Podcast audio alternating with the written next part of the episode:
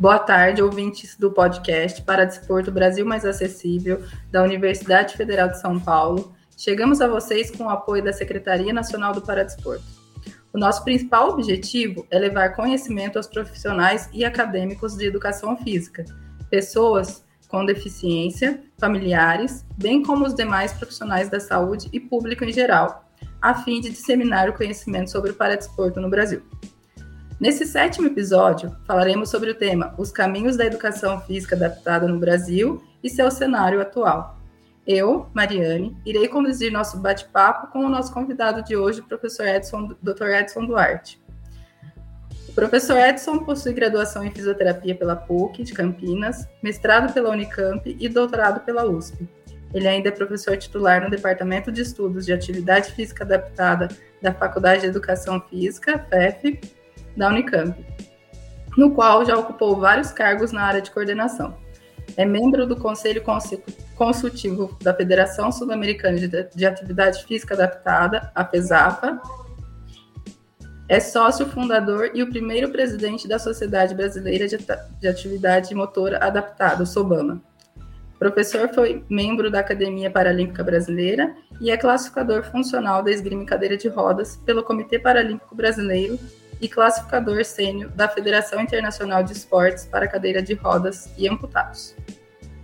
Professor, é, agradecemos a sua presença no episódio do podcast do Projeto para Desporto Brasil Mais Acessível, da Universidade Federal de São Paulo. Seja muito bem-vindo. Bom, eu, eu que agradeço aí o convite que me foi feito né, pela, pela universidade, por esse programa, e é sempre bom poder falar de um assunto que a gente vivencia, que a gente trabalha né, já há um, um bom tempo, né, muito tempo, e encontrar pessoas aí como você, o Ciro, que foram né, alunos nossos para esse bate-papo. Muito obrigado.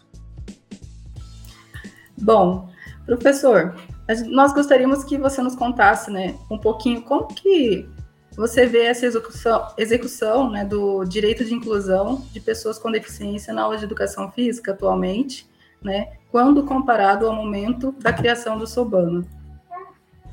Bom, é, é, nós precisamos voltar um pouco no tempo, né? A Sobama ela foi fundada na USP em São Paulo no dia 9 de dezembro de 1994.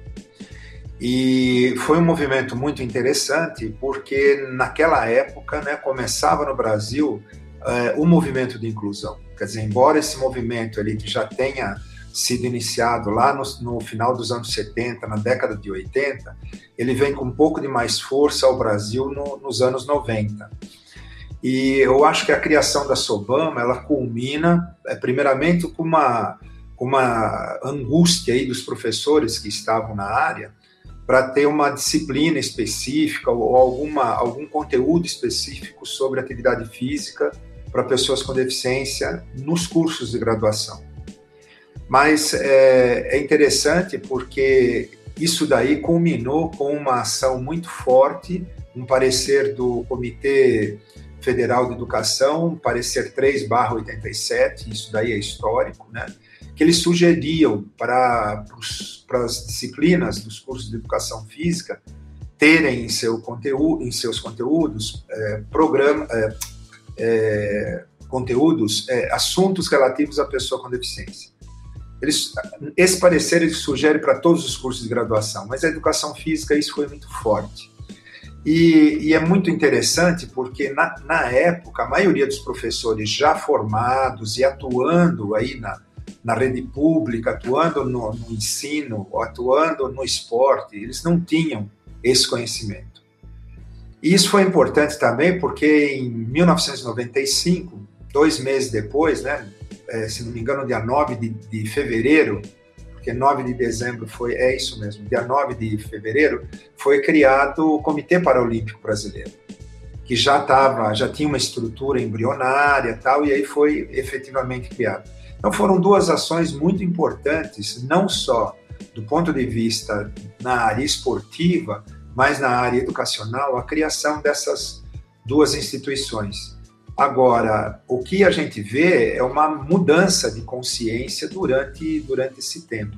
Então, lá atrás, a gente não tinha muito isso, né? O profissional não tinha a maioria deles não tinha nenhuma informação sobre, sobre o que estava, sobre como era trabalhar com uma pessoa com, com alguma necessidade especial, com alguma limitação.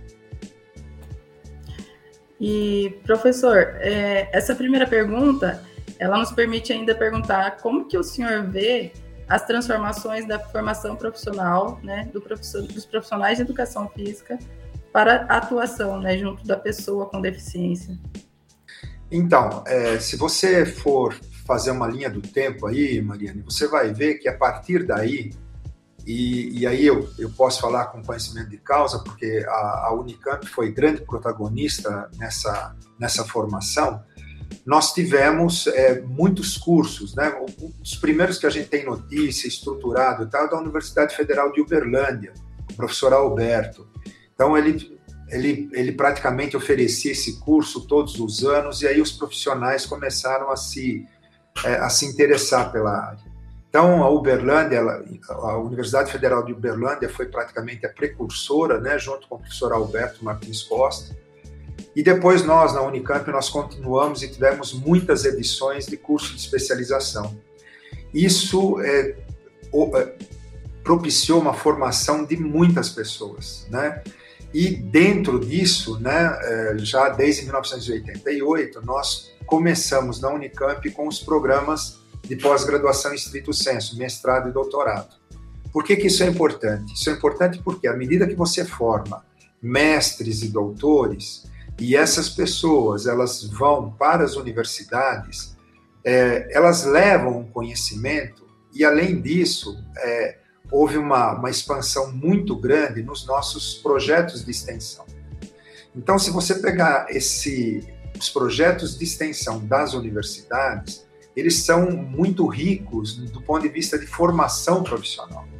Então, eu vou citar o projeto da Unicamp, o projeto da Federal de Uberlândia, um projeto que é referência, que é o projeto da Universidade Federal do Amazonas. Né? Quem coordenou esse projeto por muitos anos foi a professora Kátia Tomé Lopes. Né?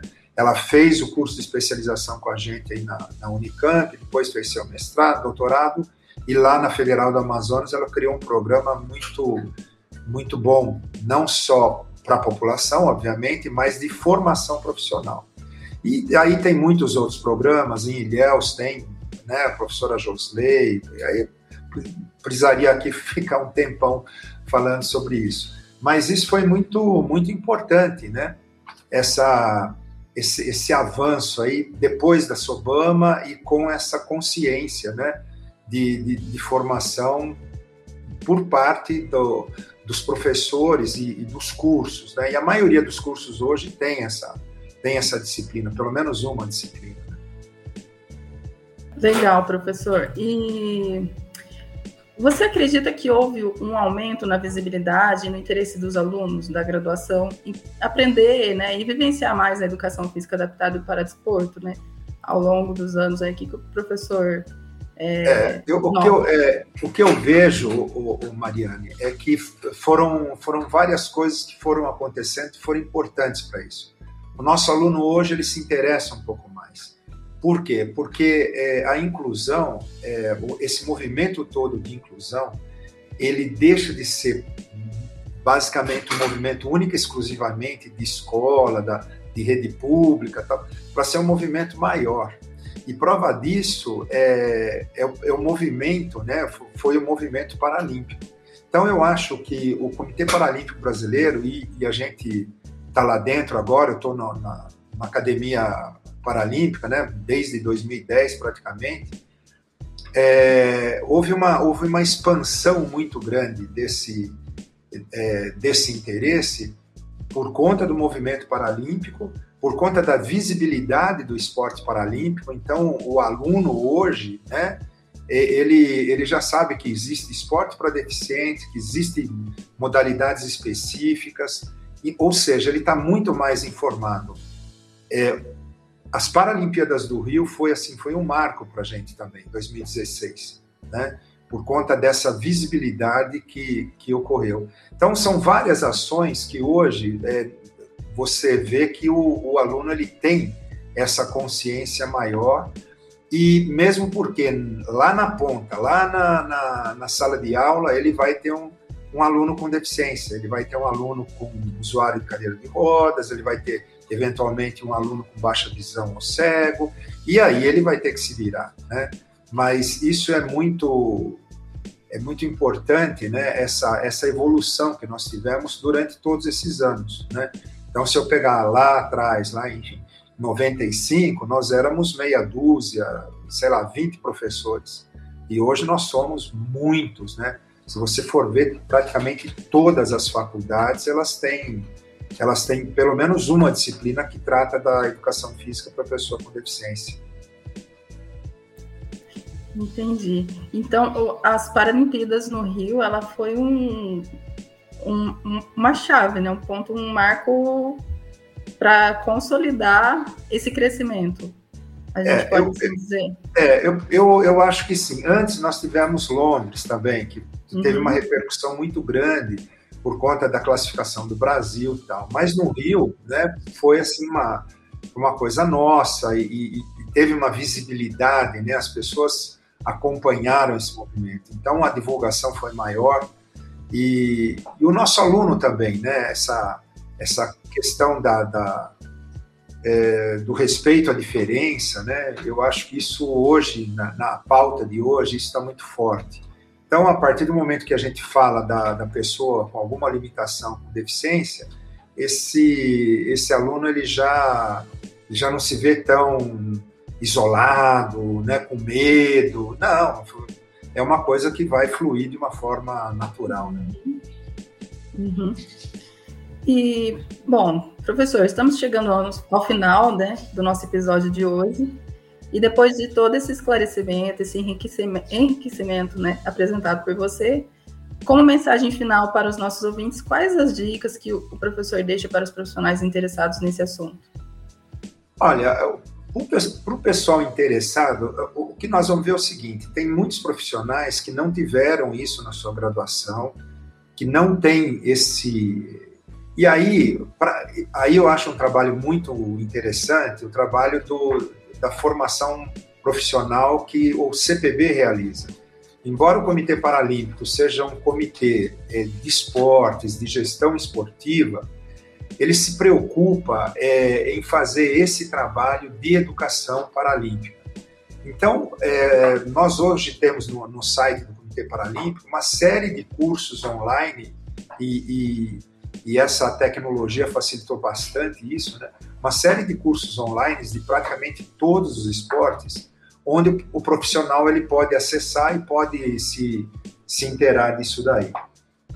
Uma outra coisa são, é, são as, os boletins informativos, a revista da própria Sociedade Brasileira né, de Atividade Motora Adaptada, da Sobama, né, que, que traz aí, é, como é que se diz, é, traz informações mais básicas. Agora, quem quiser se aprofundar e ter, e ter informações científicas mais específicas, você vai ver que, por exemplo, a base de dados da, da biblioteca da Unicamp, por exemplo, ela tem uma ela disponibiliza uma série de teses, dissertações, monografias nos mais variados assuntos que você pode imaginar, desde dança em cadeira de rodas, a treinamento em paracanoagem, a, a técnicas do goalball, enfim, nós temos aí uma, uma banco de informações, de dados né, científicos extremamente importantes e disponíveis, né? É só acessar o sistema de biblioteca,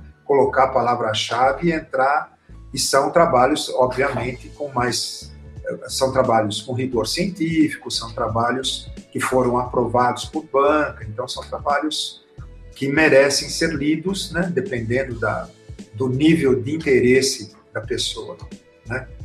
E, e, e, o que a gente sugere também, e ali está aberto, e o que eu acho que é, uma, é um impacto muito grande né, é, para esses profissionais, né, embora nem todo mundo né, consiga, mas são as visitas ao centro de treinamento do Comitê Paralímpico Brasileiro, que é lá em São Paulo, né, é uma referência internacional aquele centro, né?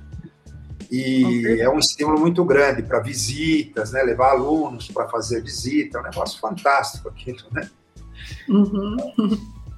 Você sabe disso, né? Também sei. Sim, sim, sim, nossa, com certeza. Bom, professor, e quando a gente fala, né, nesse, nessa questão de, do, do alcance, né, para onde que está e aonde está, né, essa questão do conhecimento, da popularização do esporte, né, para pessoas com deficiência e os profissionais envolvidos, como que o professor vê isso uh, no, no, país, né, em vista que o Brasil é amplo, é grande, esse desenvolvimento é, nas regiões, né? É, o, o, Mariane, eu acho que houve uma evolução muito grande também, é, e também essa evolução se deve às ações do, do Comitê Paralímpico, em parte, que são centros de referência. Então, por exemplo, os centros de referências em todo o pa país, eles são fundamentais para o desenvolvimento do esporte paralímpico. Aí você fala, bom, professor, mas vai desenvolver o esporte e tal, e na escola? E isso vai ser uma consequência, quer dizer, aquele professor que vai para o centro de referência, que trabalha com a pessoa com deficiência, que, que tem alguma informação, provavelmente esse professor é professor de escola também, de academia, enfim. Então, isso é uma forma é, de nós, de haver uma pulverização por todo o país. Então, você pega centro de referência em Belo Horizonte, pega no Norte, no Nordeste, no Sul, muitos centros de referência que, que dão essa, esse tipo de visibilidade para o é, pro profissional de educação física. Isso é importante na medida em que é, nem todo mundo tem acesso aí a, a, a conteúdos específicos né, na, na, graduação. E esses centros passam a ser aí é, um, um, difusor né, desse conhecimento. E, obviamente, é, os cursos de especialização, os cursos é, nas plataformas aí do, do, CPB e cursos em universidade, né? Nós temos, vamos agora terminou a pandemia, né? A gente vai voltar aí com curso de especialização lá da Unicamp, é, vamos fazer uma forma semi-presencial e aí você começa a atingir mais pessoas. Né? Legal, professor. E essa questão né, do, do online, né, eu acho que ajudou, potencializou ainda mais, né, professor? É, com certeza. Eu acho que é, nós tivemos aí uma, uma, uma situação bastante desastrosa, né, que foi a pandemia, mas, por outro lado, eu acho que esses, é, esse, é, essa possibilidade de você interagir por meio remoto tal, ela, ela meio que explodiu, né? Então, hoje, eu, por exemplo, eu participo de bancas né, de, de mestrado, de doutorado, que eu me deslocava, perdia um, dois dias. Hoje eu fico na minha casa, participo do mesmo jeito. Então, acho que houve uma evolução muito grande e isso daí, com certeza, vai permitir que a gente, é, que haja maior divulgação da, desses conteúdos todos, né? Com certeza, né, professor? É, bom, é, professor, eu tenho certeza que, é, ouvindo um, um, pouco mais né, sobre quais foram os caminhos da educação física adaptada no Brasil e o seu cenário atual, nossos ouvintes, né, profissionais da educação física e de outros cursos da área da saúde terão um grande interesse em aprender mais sobre o assunto. Né? Então, dessa forma, o professor poderia nos dizer onde que nós podemos encontrar conteúdo sobre educação física adaptada e ainda, né, onde né, encontrá-lo, o senhor, né, o professor, como contatá-lo? Então, em termos de conteúdo, é, conteúdos específicos, densos, acadêmicos, eu acho que as plataformas das bibliotecas, tanto da Unicamp, da Unifesp, da Federal de Uberlândia, são, são, é, são locais que eu sei que têm cursos e que têm uma produção muito grande em, em educação física adaptada. Né? Além disso, são, são conteúdos mais específicos. Além disso, os conteúdos é, da como é que se diz, do, do Comitê Paralímpico Brasileiro tal. E, e eu fico à disposição, meu contato é lá na, na Unicamp, né? Meu e-mail é edson, como, como está aí escrito, edson03, porque tem três Edsons com I. Então manda o 03, edson03 arroba unicamp.br. Né? E é isso, é, a gente pode trocar ideia e no site da, da Unicamp também, da FEF, da Faculdade de Educação Física, nós temos lá uma, uma página específica lá de atividade física adaptada. Perfeito, professor.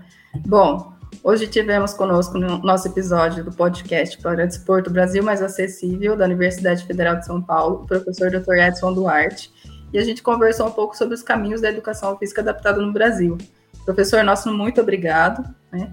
Lembrando né, que esse podcast também está disponível em vídeo, com tradução para Libras, e disponível na nossa página no YouTube para desporto é, acessível. E no Instagram, CBPP22. Não se esqueçam de curtir nosso podcast em seu agregador favorito e compartilhar com os amigos. Até a próxima. Muito obrigado.